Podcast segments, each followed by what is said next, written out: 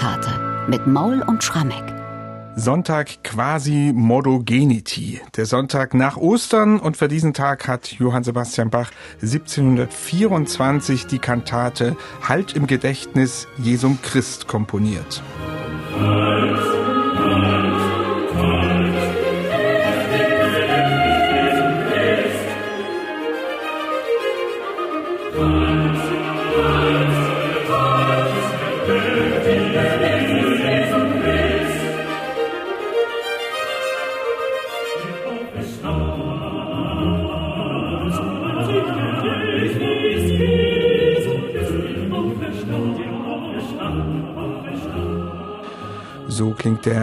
Der Eingangschor in dieser Kantate Halt im Gedächtnis Jesum Christ. Tja, Michael, an den Ostertagen 1724, da hat Bach, das hatten wir gerade behandelt in unserem Podcast, in Leipzig drei ältere Kantaten aufgeführt, aus Weimar und aus Köthen, zum Großteil auch parodierte Formen. Jetzt am Sonntag nach Ostern gibt es, ich möchte sagen, endlich wieder ein original komponiertes Stück vom Meister und was für eins. Es ist eine außergewöhnlich strukturierte Kantate, die gerade den Chor massiv einfordert. Was meinst du, wollte Bach da ein Zeichen setzen, so nach dem Motto Osterferien gibt's hier nicht? Ja, die gab's ja sowieso nicht. Gab's sowieso also, nicht, mein, ja. das ist ja neben den Weihnachtsfeiertagen wirklich die anstrengendste Zeit im Jahr, auch für den Thomanerchor, Passionsmusik am Karfreitag, dann drei Osterfeiertage und am Sonntag drauf geht's schon wieder weiter. Und nun haben wir manchmal den Fall an hohen Festtagen, dass Bach dann anfängt, spätestens am dritten Feiertag den Chor zu schonen, dass es eben Kantaten sind, wo es nur einen schlichten Schlusschoral gibt, wo mal wirklich der gesamte Chor zum Einsatz kommt. Das ist hier 1724 nicht der Fall gewesen, denn die Kantate auf dem dritten Osterfeiertag endete mit einem ausgeprägten mhm. Schlusschor, der wirklich schwer war. Naja, ich glaube, dass Bach sich traut, in der Osterzeit den Chor so stark zu belasten, hängt schlichtweg auch ein bisschen damit zusammen, es ist damals das Ende des Schuljahres. Denn das Schuljahr an sich beginnt um Pfingsten, also mit Beginn der Trinitatiszeit. Und tatsächlich die ältesten Thomaner verlassen die Schule in den Wochen nach Ostern. Und das heißt, übrigens analog zu heute, sagt einem auch jeder Thomas Kantor, am Schuljahrsende ist der Chor am besten drauf. Da bin ich als Bachfestintendant immer sehr glücklich drüber, weil das Bachfest im Juni stattfindet. Aber tatsächlich dann erstmal so in der Trinitatiszeit damals, da kommen ja neue Sänger in den Chor. Damals sind das immer so zwischen acht und zwölf, dreizehn Neuankömmlinge. Es gibt ja 54 Alumnen damals. Natürlich hatten die ja auch, darf man nicht vergessen, im März in der Fastenzeit mehrere Wochen frei. Dadurch, dass Tempus Clausum war, keine wöchentlichen Kantatenaufführungen, konnte man in aller Ruhe die Passionsmusik proben, aber dann eben auch gewissermaßen die Abschiedstournee der mhm. Ältesten des Chors nochmal einleiten. Und das sieht man auch, dass generell bei Bach die Kantaten an den Sonntagen nach Ostern Richtung Jubilate, das sind wirklich alles Kantaten mit ausgeprägten großen Eingangschören. Also kurzum, hier wird nochmal alles aus dem Chor rausgeholt, bevor dann eben um Pfingsten so eine partielle Neuausrichtung stattfindet. Das ist eine schöne Erklärung. Das war mir gar nicht so bewusst, dass Ostern sozusagen der Zeugnistag war dann für die Thomaner. Ja, und nach diesen allgemeinen Jubeltexten, die wir letztes Wochenende bis Dienstag ja hatten zu diesen drei Osterkantaten, gibt es jetzt eben wieder eine Kantate zum Sonntag quasi Modogenity, die auf das Evangelium Bezug nimmt. Wie passiert das denn genau? Das Evangelium auf diesem Sonntag steht ja bei Johannes 20, Verse 19 bis 31. Es geht um das Erscheinen Jesu nach seiner Auferstehung bei den versteckten Jüngern. Die Jünger verstecken sich aus Furcht vor den Jüden, so heißt es ja. Sie sind ja jetzt im Grunde Verfolgte, weil sie eben zu diesem Jesus, der da gerade gekreuzigt wurde, gehören. Er erscheint ihnen und begrüßt sie ja mit diesem berühmten Friedensgruß, Friede sei mit euch, zweimal laut Evangeliumstext. Und acht Tage später erscheint er ihnen nochmal. Und das ist so eine ganz zentrale Geschichte für unser Evangelium. Da ist nämlich ein Jünger dabei, der acht Tage vorher eben nicht den Heiland gesehen hat, der lebt. Das ist der Thomas, der ungläubige Thomas, der in der Zwischenzeit zu den Jüngern gesagt hat, ich glaube erst, dass er auferstanden ist, wenn ich seine Nägelmale an seinen Händen sehe. Und genau das passiert dann acht Tage später. Und die Quintessenz von dem Evangeliumstext ist dann auch, ihr sollt eben anders als der ungläubige Thomas ihr sollt glauben, ohne dass ihr erst sehen müsst. Und das ist die eine zentrale Aussage dieser Kantate, was auch im orthodoxen Leipzig, wo sich durchaus die Kirche gegen die Tendenzen der Aufklärung, die das ja umkehrten, stemmte, ein heißes Eisen war. Denn also gewissermaßen ist das auch eine Art Aufklärungsbashing. Auch die Aufklärung möchte ja lieber sehen, verstehen, als einfach nur glauben. Und das zweite Thema unserer Kantate ist natürlich die eingesperrten Jünger aus Furcht vor Verfolgung, also dieses Thema Krieg, Deswegen ist es unterm Strich nach hinten dann vor allem auch eine Friedenskantate. Hm. Legen wir mal los mit dem Eingangschor. Da ist wieder mal ein Diktum, hatten wir Ostern auch nicht übrigens, kunstvoll kompositorisch umgesetzt, also ein Zitat aus der Heiligen Schrift. Ja, die Kantate beginnt mit einem Zitat aus dem zweiten Brief an Timotheus. Halt im Gedächtnis Jesum Christ, der auferstanden ist von den Toten. Und was Bach hier geschaffen hat, ist vielleicht einer seiner elektrisierendsten Eingangschöre.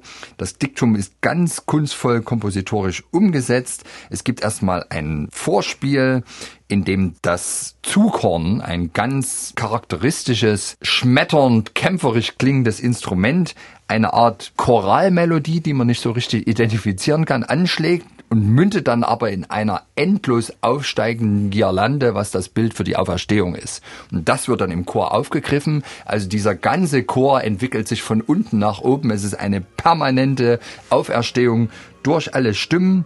Ich würde da auch wirklich vom Auferstehungsmotiv sprechen. Sehr, sehr dichter Satz, sehr kontrapunktig und im Laufe des Stückes werden einerseits dieses choralartige Thema, andererseits dieses Auferstehungsmotiv immer mehr vermengt, verdichtet, eng geführt, so dass dieser Chor eben nicht nur eine erstmal ganz klangvolle, komplexe Wirkung hat, sondern sich auch immer mehr steigert. Also die ganze Dramaturgie des Stückes ist schlichtweg genial und man kann sich dem nicht entziehen. Und die Aussage, die dahinter steht, halt im Gedächtnis Jesum Christ, der auferstanden ist von den Toten, die wird hier auf vorbildlichste Weise in ein Klangporträt gegossen.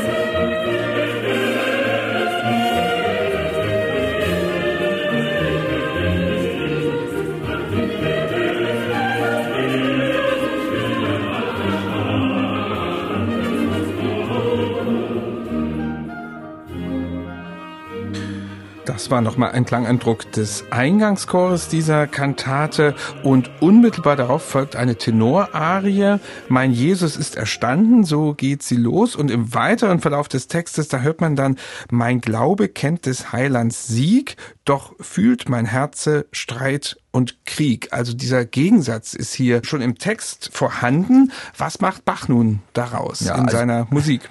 Naja, der Text ist eben jetzt wirklich einer, der auf diesen ungläubigen Thomas anspielt, aber jetzt sind wir alle Thomas. Mein Jesus ist erstanden, allein was schreckt mich noch? Mein Glaube kennt des Heilands Sieg, doch fühlt mein Herze Streit und Krieg, mein Heil erscheine doch.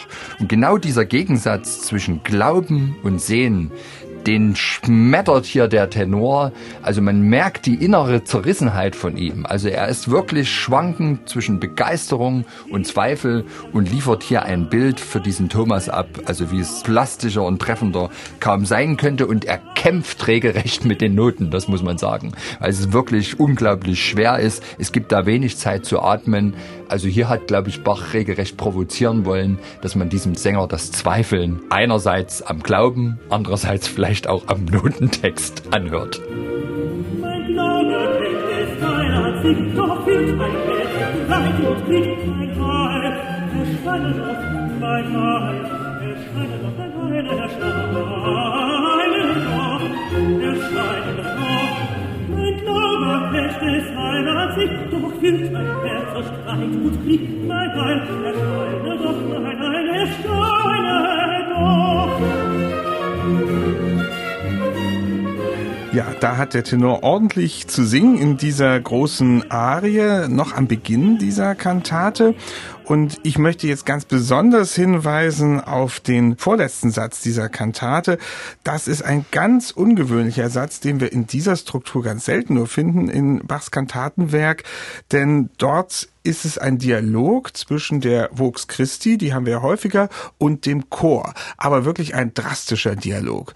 Ja, also mir fehlen fast die Worte, ja, weil ja. es wirklich von Schlüssigkeit und an Dramatik auch kaum zu überbieten ja. ist, was Bach da geschafft hat.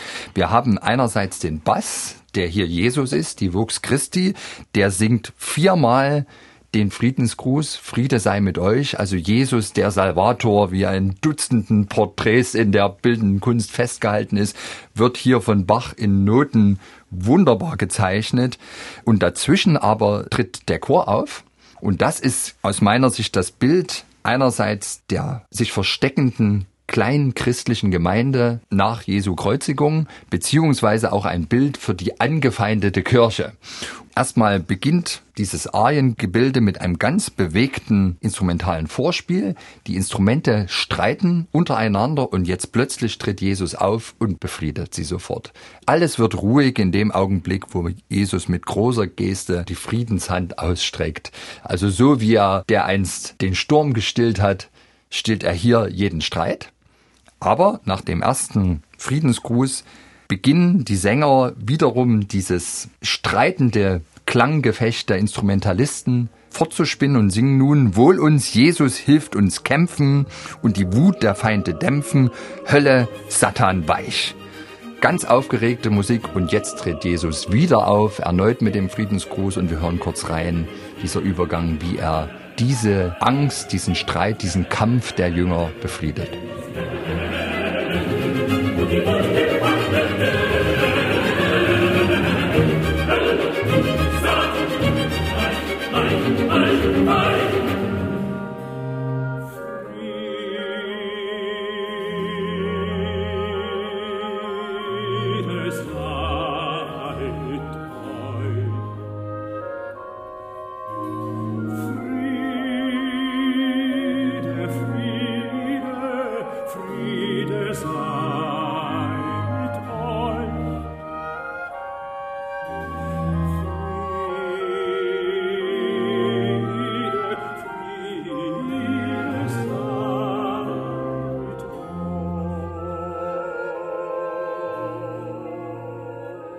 Und das Ganze wiederholt sich jetzt noch zweimal. Also es kommen noch weitere Chorpassagen, die wiederum noch aufgeregt sind, streiten. Jetzt heißt es, Jesu holet uns zum Frieden und erquicket in uns müden Geist und Leib zugleich. Jetzt wieder Jesus, Friede sei mit euch.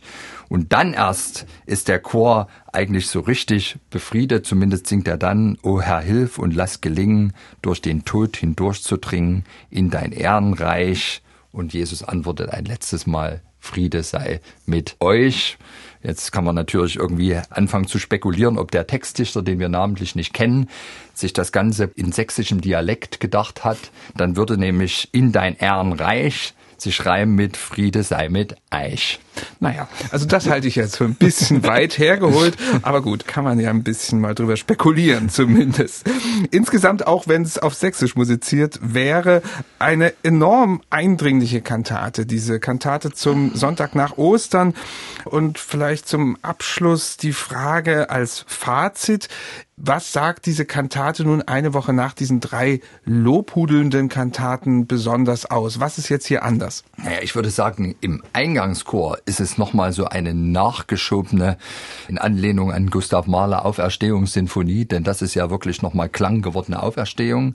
Aber im zweiten Teil ist es ja dann doch vor allem ein ganz überzeugendes Porträt, was Bach hier liefert von der ganzen Güte und Gnade und Kraft des Salvators mit seinem Friedensgruß. Hier ist Jesus wirklich förmlich anwesend, weil er eben diese aufgeregt daher singenden Jünger besänftigt und sich anscheinend in dem Augenblick seiner Anwesenheit alle Konflikte in Wohlgefallen auflösen. Und sehr schön finde ich dann auch, dass eben diese Kantate abgeschlossen wird mit dem Friedenschoral schlechthin Du Friedefürst, Herr Jesu Christ, wahr Mensch und wahrer Gott, ein starker Nothelfer du bist im Leben und im Tod, drum wir allein im Namen dein zu deinem Vater schreien. Und das ist wirklich der ganz versöhnliche Abschluss einer wahrhaften Friedenskantate und die haben wir auch in heutigen Zeiten ziemlich nötig.